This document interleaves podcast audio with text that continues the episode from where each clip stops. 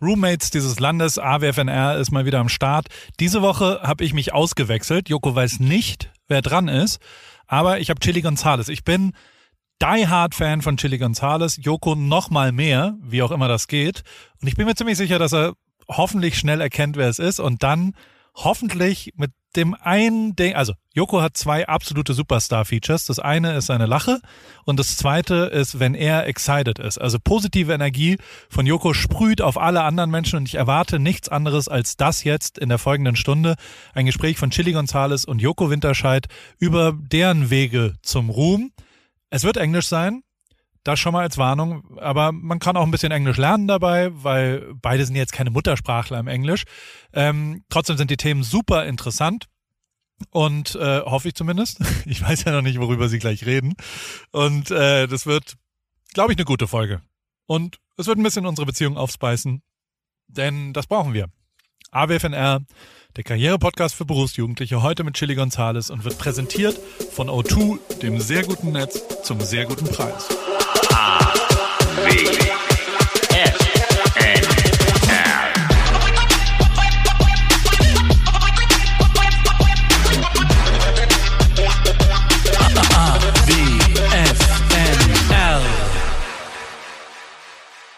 Oh, jetzt bin ich äh, nervös, jetzt muss ich der, der äh, okay, super. Ich bin äh, wahnsinnig aufgeregt. Ähm, das ist äh, eine besondere Situation für mich, weil das für mich die erste Folge in der Form ist. Äh, mein Name ist Joko. Wer ist denn da? Große Verspätung. Große Verspätung. Ja, Ja. ich warte 15 Minuten, Joko.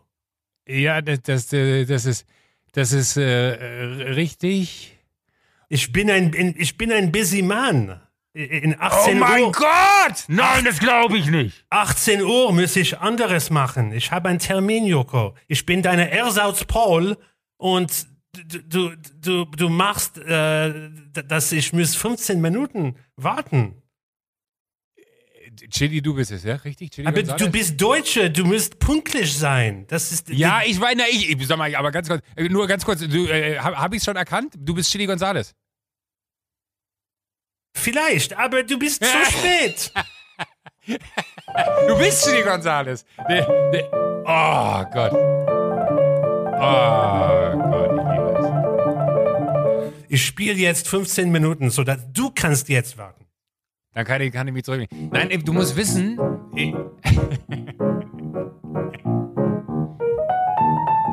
Take 5, dreimal. Take 15, Baby. Ja, das, äh, das tut mir leid, du musst wissen, ich bin technisch nicht so versiert. Hätte ich gewusst, dass du nur äh, bis 18 Uhr Ja, kannst. ich auch nicht, Joko. Aber seit 16.30 Uhr habe ich Google Chrome gedownloadet. Downgeloadet. Download whatever the German fucking word is. Um, and, you know, you gotta be prepared, man. Do, do we do that in German or do we do that in English? I think for the Germans it will be very weird if, if uh, I, I speak English, but I'd, I'd be open to talk English with you. Well, I'll do my best, but we might have to switch around a little bit. Okay, okay, okay, okay. Oh, das ist, ey, du du hast keine Ahnung, wie sehr ich mich gerade freue. Wirklich. Das ist, äh, ich glaube, du hast auch gar keine Ahnung, was du für, für ein Superhero für mich bist. Äh, ich habe dich gesehen in München beim, beim Konzert. Das hat äh, meine Agentin mir geschenkt, die Tickets. Und ich äh, muss dir ehrlich sagen, das war von allen Konzerten, die ich in meinem ganzen Leben jemals gesehen habe, da war Malatov äh, dabei, hier, Malatov Kowalski. Oh Äh, ja, und das- auch, ähm, auch Alice Sarah Ott, eine klassische Pianistin, war auch da. Oder? Ja, genau, die war auch. Ja. Es, es, es war wirklich, ne? Ich war so blown away, vor allen Dingen aber war ich blown away davon, äh, was du für ein unfassbares Intro gesprochen hast, weil du hast damals so ultra geil gesagt, äh, that tonight you're gonna witn- witness the best concert I've ever played. Und dann dachte ich mir so, okay, jetzt bin ich gespannt, warum. Und dann hast du gesagt, weil ich halt bis hierhin eigentlich ja jeden Abend ein, ein, ein Konzert gespielt habe und ja jed, logischerweise in der Evolution der Konzerte, dass heute Abend das Beste sein muss, weil ich das von gestern ja auch noch auf meiner, äh, auf meiner Liste habe quasi. Und das fand ich so einen geilen Satz von dir, dass ich ab da äh, noch größerer Fan war, als ich eh schon war. Und es war wirklich un unfassbar. Es freut mich voll, dass wir uns mal sprechen. Das ist irre. Ja, ich auch, aber 15 Minuten. I mean, I know Ja. you're I know you're busy like selling chocolate on Bitcoin or something. like I know you're a busy guy too, Yoko, Shoko Yoko, but uh, you know, Uh, But where are you? Are, are are you in, in, in Cologne or are you? uh, I'm, I'm in Cologne at, at home in my living room in front of my piano. And, Yeah, uh, and the, the truth is, I made time for this because I'm also a fan of yours. And so, Really? you know, I, I wanted to make time for you. And, uh, and we have some friends in common, and everyone tells me you're a stand up guy, as we say. Uh, so that's why I'm here. Oh, I love you for that. Thank you very much. But for me, it's kind of weird because I'm, you know, you know that moment when you wait for something to happen and then it happens and you're so flattered about the fact that actually you got, as you just said, you you, you take the time for me because in the end it is uh, exactly that way around because I, I would have waited for you for years. I just don't know how to handle it that right now because I'm more like uh, starstruck. That's something that really seldom uh, happens to me, but I am right now because I just love the fascination. Maybe just, we can start off here, and maybe you you feel my uh, my thoughts are, making uh, s- somersault, uh, a gym, a gym exercise. No, what is Purzelbaum? Is is, is it no? It's not somersault. Oh, uh, Purzelbaum. you have no idea what Purzel, you know what Purzelbaum is? Yeah. I think so. A somersault is when you're basically upside down. Okay. So, so anyhow, my head is upside down. But you know what I love most about you is that you make things that are, in my eyes, or at least for me, very difficult. Uh, look so easy because there's no other music I'm listening to than yours on a Sunday morning because it just brings me down perfectly into that Sunday mood that I think everybody who has a lot to do wants to have. And I wonder if, if that is happening with you too if you play the piano. Is, is it for you? Do you feel like it's a job, or do you feel like no, that is for me the maybe best exercise to get into another world? Well, it's it, it happens in different stages. So you know, the first stage is when I was a child and realized I could escape into the piano and into Ah, yeah, music, yeah. and then you get really süchtig from this. You get addicted because life is just better when you're at the piano compared to awkward social world or family bullshit. It's a place to escape to. So that's the first part of it. And that goes very deep and has sort of psychiatric uh, roots in a way. Um, I think if you're uh, healthy and have a good family situation and feel comfortable in life, then you don't need to escape anywhere. But I needed to find somewhere to escape to. And this is where I could go. So Yeah. that's the first part. But then as I do it as a sort of adult, then of course it gets more complicated because I'm aware of having an audience. I'm aware that I'm doing something that um, is going to meet the world. And that wasn't the case when I was, you know, 10 years old. It was just like, I need this for deep emotional, spiritual reasons. I wasn't even thinking about is somebody listening or not. Now, of course, if I make music, it can turn into a thing where I'm like, oh, I'm playing something I really like now. Hmm, what would happen if this met the world? And then begins a whole other way of thinking about it that involves, yes, a lot of craft and uh, very hard work, which I happen to enjoy. Um, and then when it gets to the end of that phase, then you become the child again. And then I try to play it like it's the first time. Crazy. And that's what hopefully gives you that Sunday morning easy peasy feeling. Um, but you're right. It is a lot of hard work. You can call it difficult or not. Um, I enjoy it, so I don't feel it being difficult.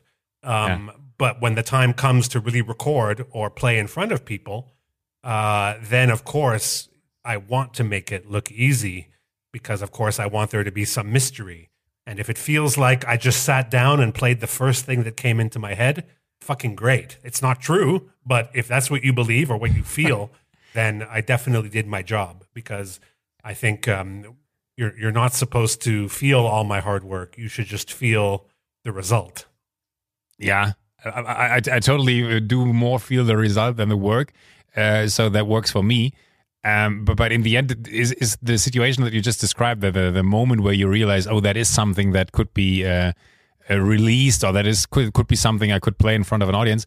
Does that push you in a way so that you say, hello, uh, I have to even put more effort now in it because I found something that I feel some magic about?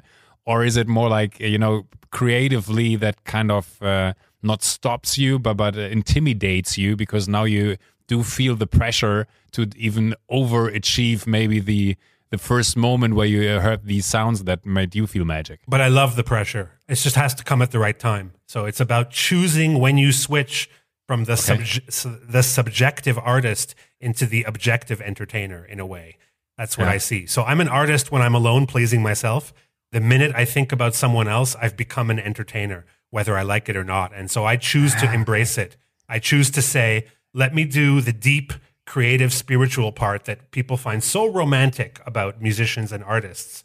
Let me give that its proper space. And that usually means, like right now, I'm on time off. Hello, because there's no concerts. So I'm able to play a lot of piano and compose quite a lot without pressure. And there'll come a moment, maybe in June, maybe next November, maybe next year, where I'm going to switch. And then I become the communicator. And that's a whole different mindset. And I love that part also. I think it's just choosing the right moment. I know a lot of musicians, and maybe you have this also with um, with with people who do uh, TV and podcasts and comedy. Let's say, um, comedy is such a special case, and maybe you can tell me how you approach it. I love that when you're trying to make people laugh, it's like a yes or no binary answer of success. You can't really be polite and say, you know, I'm going to fake laugh now because that's not how it works. But for me, people people can listen and stay polite and not really tell me that my song didn't succeed. But what I like and what makes me eifersüchtig auf comedians is you hear that laugh and you know you did it. Yeah, but on the other hand, uh, if you don't get it, and I do know that situation more often than the other one, then you you kind of uh, suffer on stage, and that is maybe the worst feeling you can have because then, at least myself, I, I get into a mood of, uh, okay, now I want to show you even more that I'm funny, and then it kind of starts to, I'm I'm, taking a s- uh, like like a spiral downwards in quality of jokes. And and that even sometimes you know the beginning could the beginning of the first time somebody's not laughing is most often the end for me It's it's just like you know your dick won't get hard. You know it's horrible. yeah, but, but for instance, you know, because you're, you know, you, you play the piano, you're sitting on stage in, in, a- in a, in a uh, what do you call it, bathrobe, stylish uh, suit thing uh, uh, Eden, from Herr, yes, designed from by Herr von. Eden. Uh, which I really love uh, uh, because I, I think even your your, your appearance uh, when the moment you enter the stage is so unique and then that makes it even more special uh, by listening to the way that you play the piano. What I love about that fact is if you say fuck or shit, you know that's kind of such a good you, you you, kind of break the rules in that moment. The the estimated feeling once has uh, one has when when uh, he or she sees you is more like oh what a classy guy and then you break that by talking like you just did in my case if i use these words i'm unpolite i'm i'm not behaving uh, the way people should behave because maybe small children are listening uh, on tv so therefore i also like the the the, the whole setup that you chose because in, in a way I, i'd say if, if I would make a guess right now, I wouldn't say that you founded a stage person or invented a stage person. I'd say the person that is sitting at the piano is you. Is that right? Yes, I mean it's it's. I would say it's a it's a a, a part of me that is very well suited to being on stage for those reasons you just said. Um, it's something like it's amplified by a certain fantasy element. So uh, there's something about being on stage. We say you have impunity. It means you can't be punished. I'm sure there must be an amazing German word for that. What do you think it is? Impunity. You know this word? I, I, I to be honest, I, I have to translate it. Impunity. I, I, I, I love the sound of the word. Let, let, let me just Google it, what, what it means if I Google it. Impunity. Straflosigkeit. Straflosigkeit. Unschuldig vielleicht more. Is it that like that? Oh, Like- I, like- I, I just in Google Translate it says Yeah. Straflosigkeit. Straflosigkeit. Yeah, But- but, uh, I, I think there is no no uh, Straflosigkeit is a really I, I like the the harsh sound. Maybe that would that would be a word where everybody who learns German says, "Oh yes, that's a typical German word." Straflosigkeit. I mean, it, it's basically like keine Preis zu zahlen for bad behavior. and so it means that when I'm on stage, I get to finally act like I wish I could act, maybe in real life. So, in some senses, it's a fantasy, but because it's a very intimate fantasy, it's a very true fantasy. And I think that's the most intimate. You also have this with relationships. Yeah. When you can tell someone what your negative and positive fantasies are, then you've really reached a kind of intimacy. So, this is again a little bit like don't deny that the stage changes you. That's that's what I want to tell Yeah, okay. musicians. Yeah. So there are, Yeah. especially in music, I think much less so on TV. Everyone understands that when you're watching TV, you've entered into a different way of behaving, and we accept it and we understand that. It's just watch a sitcom and it's not like reality, and we accept it. And talk show hosts talk a different way than they do in real life. But sometimes with music, there's these musicians who say, ah, I'm not going to be someone different. I'm going to really be my authentic self. But the mistake they make is you can't be. There's it's like a translation machine. And you have to let the machine do its job, which is to let out the fantasy. So when you're on stage, you are a kind of more animal version of yourself. Uh, there's more things that come out that surprise me. I don't plan everything that I say on stage at all. Perfect. It's not like a routine I go into. It's more like a tap that I turn on. Yeah. And uh, You go with the flow, obviously. yeah. And the musicians who say, oh, I'm just going to dress like I normally dress, I'm going to act like I normally act, they're actually holding something in. They're resisting what should actually happen on stage. They're resisting this verwandeln, which is very beautiful. that Yeah, happens. absolutely. So I give into it. I say, this is going to change me. And what comes out might be nasty. It might be charming. It might be funny. It might be dark, but I'm just going to let it all happen. And every concert, of course, is a little bit different. Sometimes it's more positive, touchy feely. Everybody, it's like a love festival up there. Great. but if it turns dark and weird, I'm going to make a dark and weird show because that's what, that's what has to happen. Uh, you have to let it amplify the truth yeah. that's buried deep inside you. So I love this and I miss this so much. I realize my mental health suffers when I don't get to experience my Straflosigkeit every couple of weeks, you know? To- totally understand. For me, it, it's kind of weird to say chili right now to you because because it, it more feels like I, sh- I should say Mr. Gonzales, but but uh, Or, or, it's, it's okay. know, Maestro also works. My maestro. Okay, I call you maestro. Uh, maestro, what I'm interested in is uh, because you just said uh, before the break that you kind of miss that feeling and mentally that is uh, you know working on you that you're not on stage that you can't switch into that machine or that other person that kind of goes with the flow. Do you sometimes have the, the, the feeling because nowadays everybody is striving for more for bigger better is that something that, that you feel within yourself too because uh, what i love about your con- or loved about your concert was uh, that the the size was so perfectly chosen that everybody had to take part in that journey that you create on stage over there you know it wasn't possible to be quiet. If you say, guys, seriously, I want more of this or that, people react because everybody felt that you speak directly to that person. By a bigger audience, you kind of have the feeling to just stand there and enjoy, but not follow the the, the, the, the things the maestro says. Is the size of a concert for you something that has at a certain stage the perfectness, or would you love to play stadiums? No, I, I would rather play in the appropriate venue for what I do uh, multiple Yeah. times. So if I'm lucky enough to be able to sell out two concerts in a row, which I think was the case when you saw me in Munich, I did two shows Yeah. that day. Yeah. Yeah. Uh, and that was great. They were both sold out, and we had the chance to, to do it again.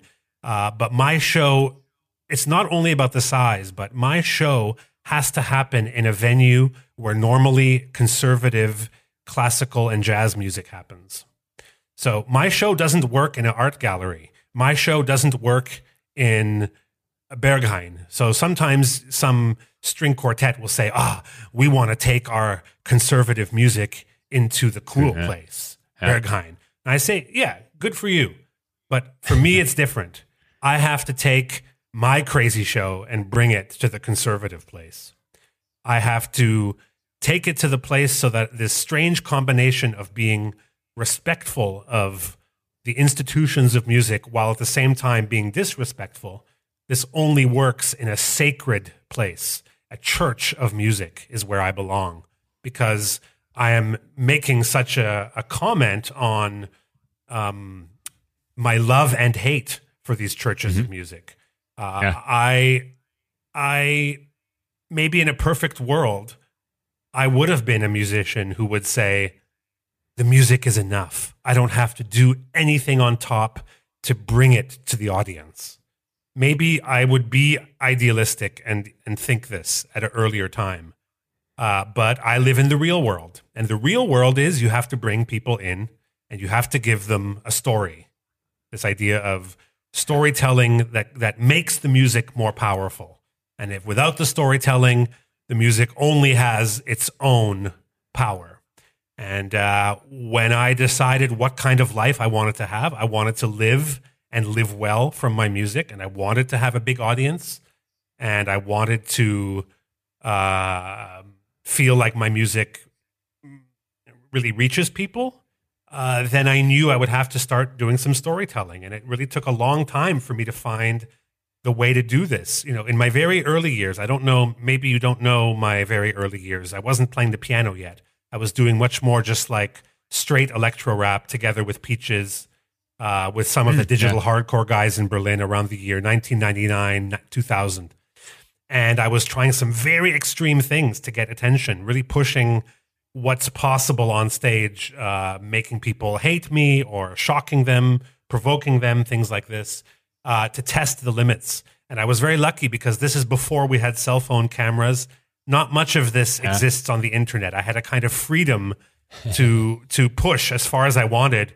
And then around the time I started playing the piano in 2004 with the first solo piano album, I thought, okay, I have to take everything I learned about provoking and make sure that it's there, but never overshadows the music. The music has to be supported by provocation and entertainment, but it's very easy to suddenly be too much of a funny guy, too much of a big mouth, and then the music suddenly loses power. So to find that sweet spot where the music Absolutely. has more power than before, uh, it just took me some years. It probably took me till around 2011 or 12 until I felt I got the balance right on stage, in the media, uh, and in my albums as well to make sure that uh, I find that um, that perfect balance. But, but in the end, I think it's always about balance because, as you just said, I- mean, you can have the the heaviest laugh uh, uh, uh, on an evening where you stand on the stage, but the more good jokes you do, the more the people expect good jokes, the the less you will perform because in the end, it's not working. You know that that's kind of highlights ha- has to be set. There has to be a, a certain uh, dramaturgy uh, is that an English word even? Uh, there has Yeah. to be a certain uh, bow in, in, in an evening, and even if you say you kind of don't plan those evenings or, or you don't plan every word you say, you say. Um, it is interesting how, and I think that really is maybe I don't know whether you like the word entertainer for yourself, uh, but but what I really felt was, and that's what I laugh about the, the best musicians uh, that, that that one can see, and I think you are one of them for me certainly um, is that you have that entertainment gene in yourself because you kind of feel the balance of everything. You know, you do know when to play music, you do know when to get a guest on stage, you do know when to uh, be, be harsh to the audience in a way that you say, I'm, I'm not satisfied with the way that you performed tonight. Uh, because that was kind of, you know, there are a lot of people where I'd say, or a lot of uh, uh, artists where I'd say, uh, you take that personally, but in, in a way, you, you kind of created an atmosphere before where you made me feel the way even though I didn't felt like one of the guys uh, that you were talking to in the moment that you say I'm not satisfied with your performance here, uh, but you know you made me feel or you make people feel uh, uh, uh, in a way that they think oh shit he's not satisfied with my performance but I'm so happy with what he's doing. I have a bad conscience. I have to perform better. And by the moment and that's what I loved about you too because you you you know at sometimes you, you go to on a concert there is uh, the the band playing or, or that, that that solo artist playing, and you you don't have that connection, and they just uh, like I mean Rammstein maybe isn't an, an example that doesn't work here because they just play song after song after song because it's kind of an an, an, an uh, uh, an art installation what is happening there on stage. But what I love about you was you have been so honest with the people. You know, you, you kind of shared your feelings not through your music, but personally too, in the way that you say, come on, guys, the more fun you have, the more fun I have. And the more fun I have, the more fun you have. And kind of, you know, that is kind of uh, uh, uh, or, or shaking more and more or, or, you get step by step the, the evening gets better and better and better. And that was something I've, I've never heard from any other artist on stage to be so honest in a way. Hello you push me i push you you push me i push you. It goes back and forth all night and we have the best night of all our, our evenings. That was something i really laughed about that concert. You've just been so let me say that fucking honest with the people. Yeah, I mean, like I say, the Straflosigkeit applies to this Yeah. too because it seems like a barrier you're not supposed to cross. And I see musicians, friends of mine, get off stage and go, "Oh God, I didn't like them at all." I'm like, "Well, why didn't you say something? yeah Come on, say something." They're they're they want the night to work, you know. And so Yeah. I just make sure that. You know, uh, if I can be crude again, I make them come first, and then I'm able to demand that they reciprocate. You know, it's like it's like you say that I, I can't start by saying that. Of course, I, I have to feel it, and sometimes I don't have to say it because the people are wild from the beginning, and then I'm really happy, and then I don't have to say anything. That's also great. But if I'm not um, if I'm not having fun, then of course I I, I, I want to save it. I want to at least do my best and try everything that I can try. So usually it starts with the music. If I feel the music isn't enough, there is a moment I'll speak to them and I might try to charm them at first, maybe make them laugh a little bit, maybe touch them a little bit, uh, and then I'll play some more music, and then I sort of wait. And there is a moment where I'm like, okay, I'm not really able to let go with these people. Now I have to turn to, you know, the secret weapon, let's call it, which is the raw honesty of saying, look, I want something from Yeah. you too. Yeah, and, and in the end, you know, sometimes it is. I don't. I've, I've never been. The, the one thing that, that I hate about myself is uh, when uh, Elton John did his uh, maybe not last tour. I hope there's some chance to see him uh, one more time. Uh, but I would have loved to see him. But you know, in a way, it's always good if there is somebody on stage who's creating an atmosphere between I am the the big huge star and I can entertain you and that is even you know b- by the by the size of the stage already clear by the moment you enter the stadium uh, and there's a, a- different expectation i guess and you- you're more willing to that's what i meant regarding the size of your audience there's a more willing moment to go crazy and even a more willing moment to just be very boring on a concert because you are in that an, an anonymous mass.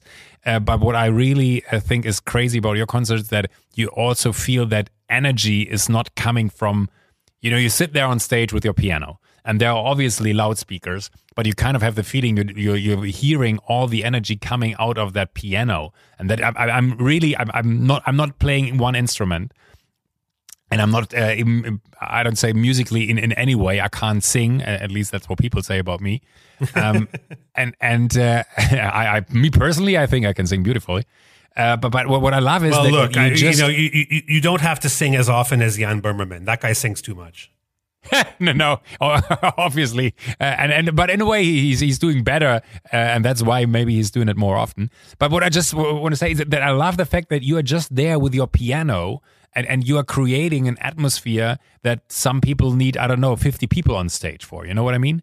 And that is something, w- what I think is maybe the, the, the maybe most precious moment that can exist is one person and and it- and and the instrument and and that's it. And that's I I think what I love about the piano and then there is you sitting in front of it that just makes uh for me personally everything uh perfect. But but what I love to know is uh, uh, and then it's maybe I, I- stop uh, telling you how much I love what you do.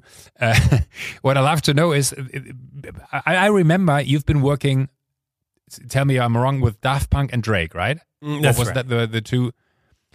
How is that if, if these worlds collide? Because uh, a, I think you're from Canada and Drake is from Canada. Is that right?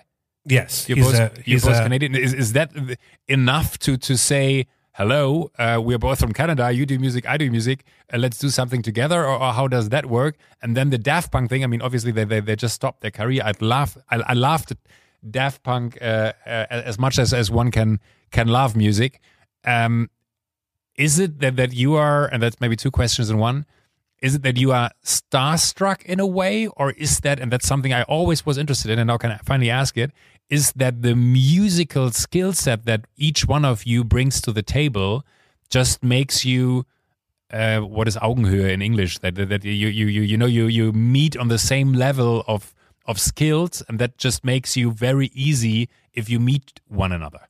Well, I would say that when I'm working with such big established artists, you know, they're I'm friendly with them, but I wouldn't say we're friends or anything. Okay, yeah. anything like uh, musical family. So musical family for me would be people like Peaches and uh, Leslie Feist, the singer Feist, or Jarvis Cocker, who I've crazy, worked yeah. with for about 12 years, and we made a whole album together in 2017 called Room 29.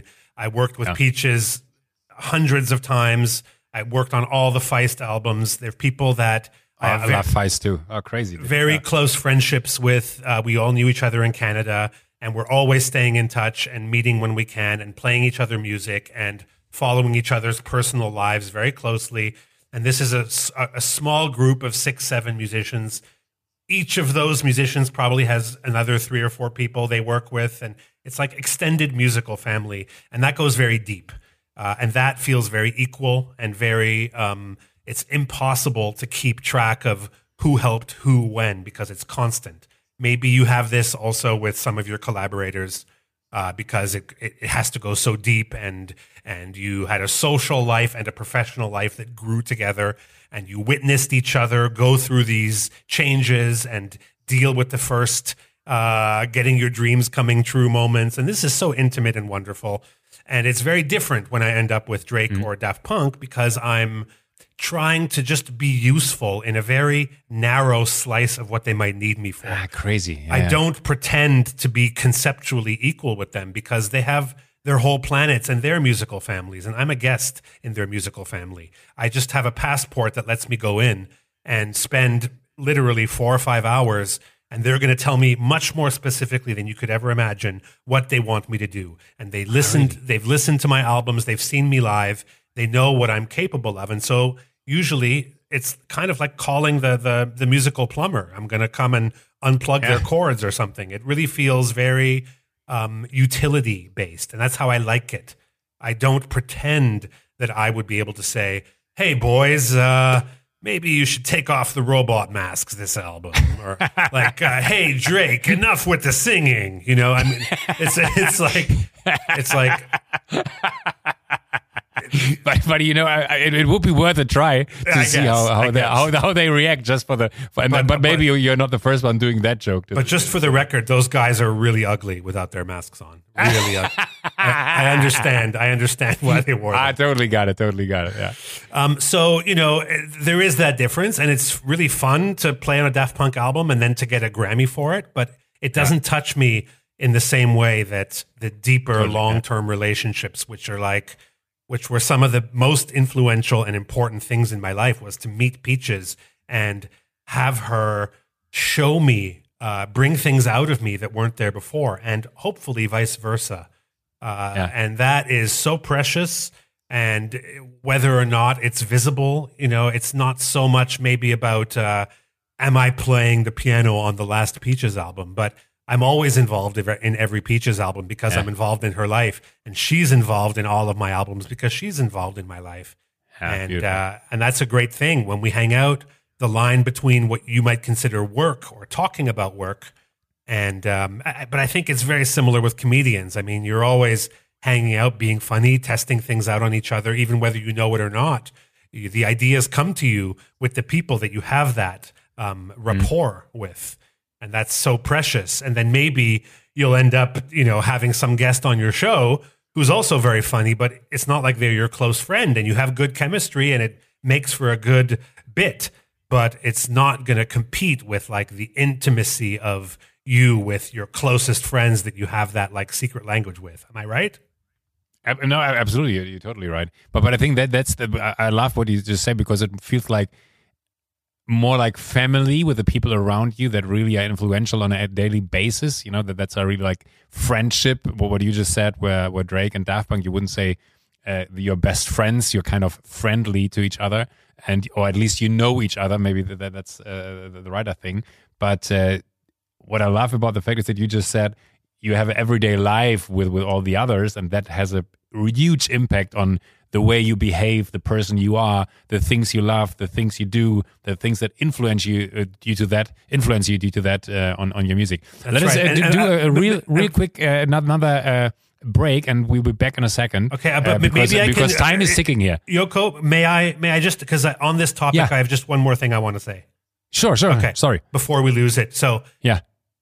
Sometimes people ask, how did it come about that you ended up with Daft Punk and Drake? And they wonder, is it some record company decision or how does it happen? And what I found so interesting is in both cases, it happened because of an accident. I ended up in a certain city at the right time and had some other reason to see those people or contact them. And while I was there, they sort of spontaneously said, Hey, come to the studio, not to Crazy. play, just to visit. In both cases, I just went to visit. And by visiting, slowly an energy built up over a few hours where they said, Hey, wait a second, maybe you can try to play something. So it's not like they plan it and send me a plane ticket and it's the big day and they know Ah, it. you know, crazy. it's so much more accidental, spontaneous, and to do with the mood of the day than people could ever imagine. In one case, I missed a flight and ended up in LA by accident. If I hadn't missed this flight, no Daft Punk collaboration, no Grammy for Gonzo. crazy. My question: um, Do you personally, because what you, what you just said before was interesting, that you you know that all happened by coincidence. Drake, Daft Punk, it just you went there. It wasn't because I I had the re- re- question ready to ask you. Uh, how you felt when they asked you to come over in, in the way that you, the, the the label reached you or something that you personally thought, wow, now is the moment uh, where th- something big is going to happen because I'm meeting Drake, I'm meeting Daft Punk, but obviously that was totally different. Um, you, you just had a coincidence that made these things happen. But do you personally believe in things like, I, I don't know how to, how to put it in English. I, I, let, let, can, can I try to do it in German and you Sure. tell me if you, if you get a cool. Weil man, manchmal ist es ja so, dass man das Gefühl hat, äh, da- dass, dass Dinge einfach passieren, weil man irgendwie dieses zur richtigen Zeit, right time, right place, you know, maybe English is e- even better, the, the right uh, time, right place thing, where you couldn't plan that this is happening, but you've just been kind of preparing all of your, let's say, career or, or life to, to fulfill that moment with perfectness. Is that something that you'd say, yeah, that No. fits, or is it? No, because because Daft Punk exists and their album will win the Grammys with or without me. And so, uh, Ah, like I I, love the way said, that you, yeah. I, I'm. I'm I'm trying to be useful to Huh. uh, these musicians who I admire, and uh, but the truth is, um, it doesn't touch me in the same way. I'm not. I'm not starstruck because I know how unimportant I am in this, and I mean that not to be falsely modest, because I have a very big ego when I want to, and after rocking the crowd of a concert, I feel like a god. Let me tell you, I really do. I feel like I'm born to do this. I'm good at it, and and I made 2,000 people have orgasms, and that is how I feel. Well, that's what I've been training for my whole life is to do that when I can do it, uh, because That's because a, that's a I good did quote. I've been tra- I've been training my whole life to make two thousand people an orgasm. I yeah, because because I did that. Whereas Yeah. going to Daft Punk, sure, I, I contributed, but if I didn't miss that flight, the album still happens, and maybe some other piano player does just as good a job as me. I'm not saying I'm the only one who could make that part of what I did happen. Uh, so I I I choose the right moment to take real ego satisfaction and say, fucking right. You know, I'm the man tonight. But to be totally honest, when I left the Daft Punk studio or the Drake studio and I went home, I wasn't really walking on air exactly because I also think, well, who knows what's going to happen with that? It's it's it happens Yeah. so uh, unceremoniously. Like I said, I'm just sitting in the studio and they go, "Oh, maybe try something." So I don't even know if they're going to keep it. I'll probably just wait until 2 years later and then I'll be, "Oh, okay. I guess they used something from what I did in those 3 hours." But Yeah. It, it, the amount of satisfaction and feeling of destiny and um, unmovable uh, fate, uh, and and I feel like I exist. This is proof of my existence. Um, is much stronger when it's all mine, when it's my small world. Okay, got but it, I'm yeah. But I'm just so in control of that world. That's the moment that I that I do it all for. And I I just released an album last fall. It was a Christmas album called A Very Chilly Christmas. Very chilly Christmas. I've heard it all all December long. Okay, I want you know the thing is for me, I wanted to listen to the more. You know, my problem with Christmas. I'm, I'm a totally Christmas guy. I don't know. Are you a Christmas guy? Yeah, obviously. Mm, yes and no. As you can probably hear in my album, it's like a version of Christmas, you know. Absolutely, but but you know, I, my problem is with that kind of music, Christmas music, that you start listening to it by the first, like let's say, colder evenings, and you destroyed that Christmas feeling so hard by uh, by the twenty fourth of or twenty fifth of, of December uh, because you've heard these music over and over again, or this music over and over again. And with your Christmas album, it was like I waited till the week before Christmas because I wanted to listen to it over the Christmas days, and it was so hard for me because uh, everybody wrote me always said hanging out, out here at my house Sundays was like, "B- b- why don't you put on on, on, uh, Chilly because you love it so much? I was like, no, I can't. It will destroy my Christmas if I'm listening to it before. I loved it. Great. Well, I, I only bring it up because it was the first time I released an album where I couldn't do the concerts. Yeah. And it was really difficult for me to not uh, understand how the music meets the world. That's the moment that it's all oriented toward. I don't tour to support my albums. I make albums to support my tour, if you get my meaning. Ah, yeah, and and the artwork is my concert. And the the totally. the the the copy of the artwork is the album, and some people see it the other way. Uh, and so it's been really frustrating to not have that outlet where that's that's where the music really happens. And so even the nice moments of like, oh, I'm the album of the week in in the Spiegel this week, you know, and people would be like, great news, and it, it just doesn't touch me. I don't. It doesn't touch me unless I'm seeing it.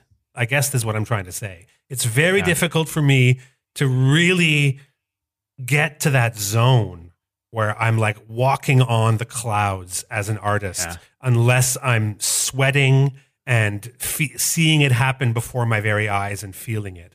So I'm always going to be in some way frustrated or disconnected from any good thing that happens that's not happening in a concert hall is the truth.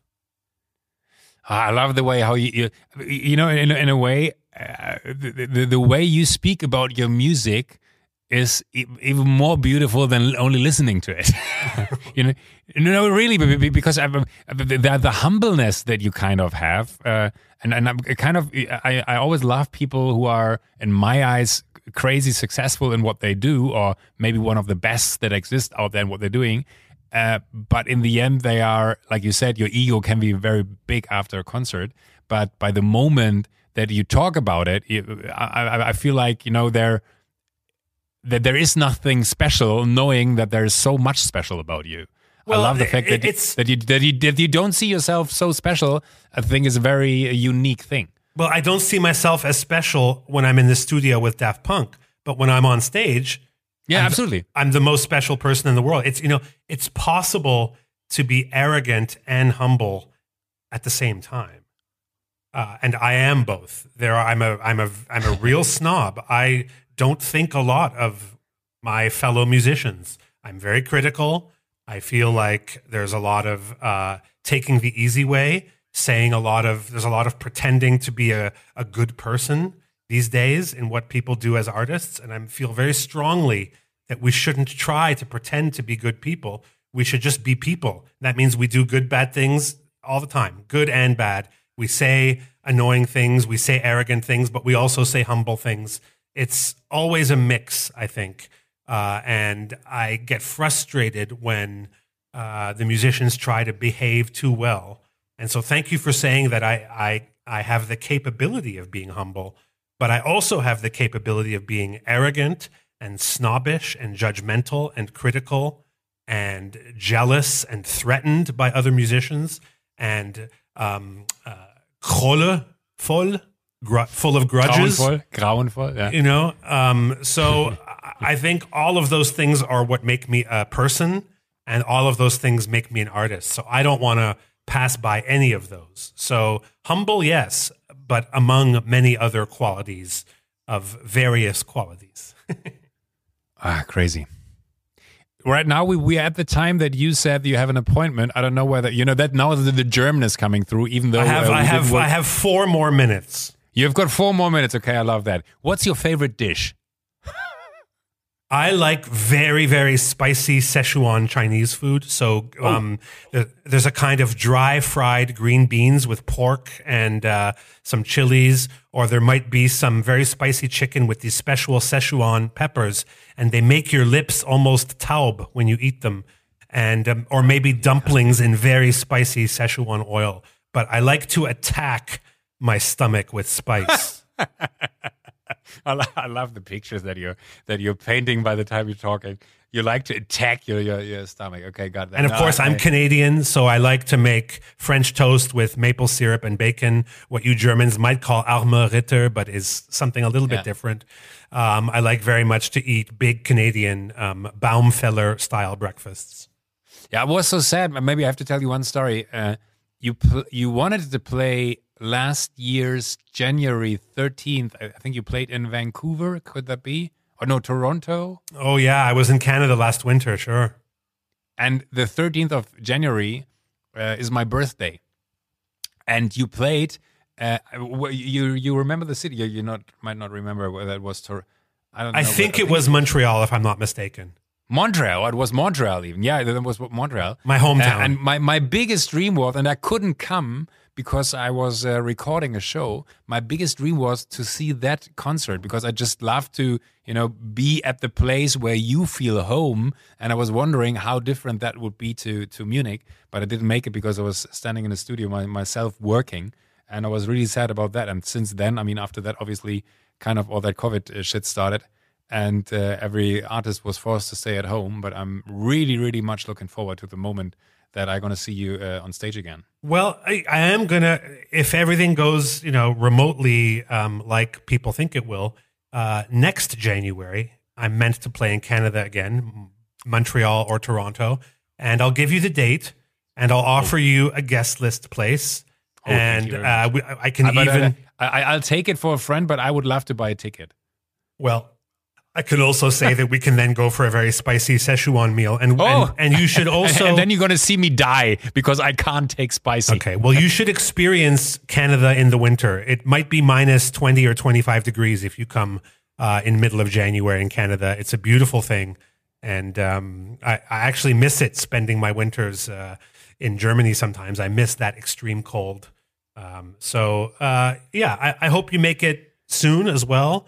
Um, and uh, I, I, also hope to come and play on your show because uh, I, I, I love being on television, and uh, my German is, I think, just good enough that it wouldn't make everybody change the channel in five seconds. I think everybody's going to love what you do. I can only say uh, everybody who hasn't seen it, maybe because that's something I love too. Uh, on Eins Live, you have a really nice format. Uh, everybody can watch it on YouTube uh, where you explain the secrets, and that's what you also do on, on, on parts of your show when uh, one, uh, see, one sees you live. Uh, where you explain the, the secrets of, for instance, Britney Spears and stuff. It's crazy how you explain the the magic of uh, her songs on the piano. Uh, everybody who hasn't seen it, Chilly Gonzales, put it onto YouTube. Watch everything that he's done so far, uh, but also watch these uh, pieces on on uh, Eins Live. I do know you, you also had a book last year. Is that, am I remembering that right, or was it the year before? No, uh, last fall I, I, I wrote That's a book. what. Yeah. uh, I'm, I'm, I'm kind of YouTube covered. I'm I'm I'm not certain whether it was last year or the year before. No, it was last, year. fall. It's a it's a book that's part of a series called Musikbibliothek, where people write about other artists. And I wrote about Enya, the Irish New Age singer, and it was translated by our common friend Sophie Passmann.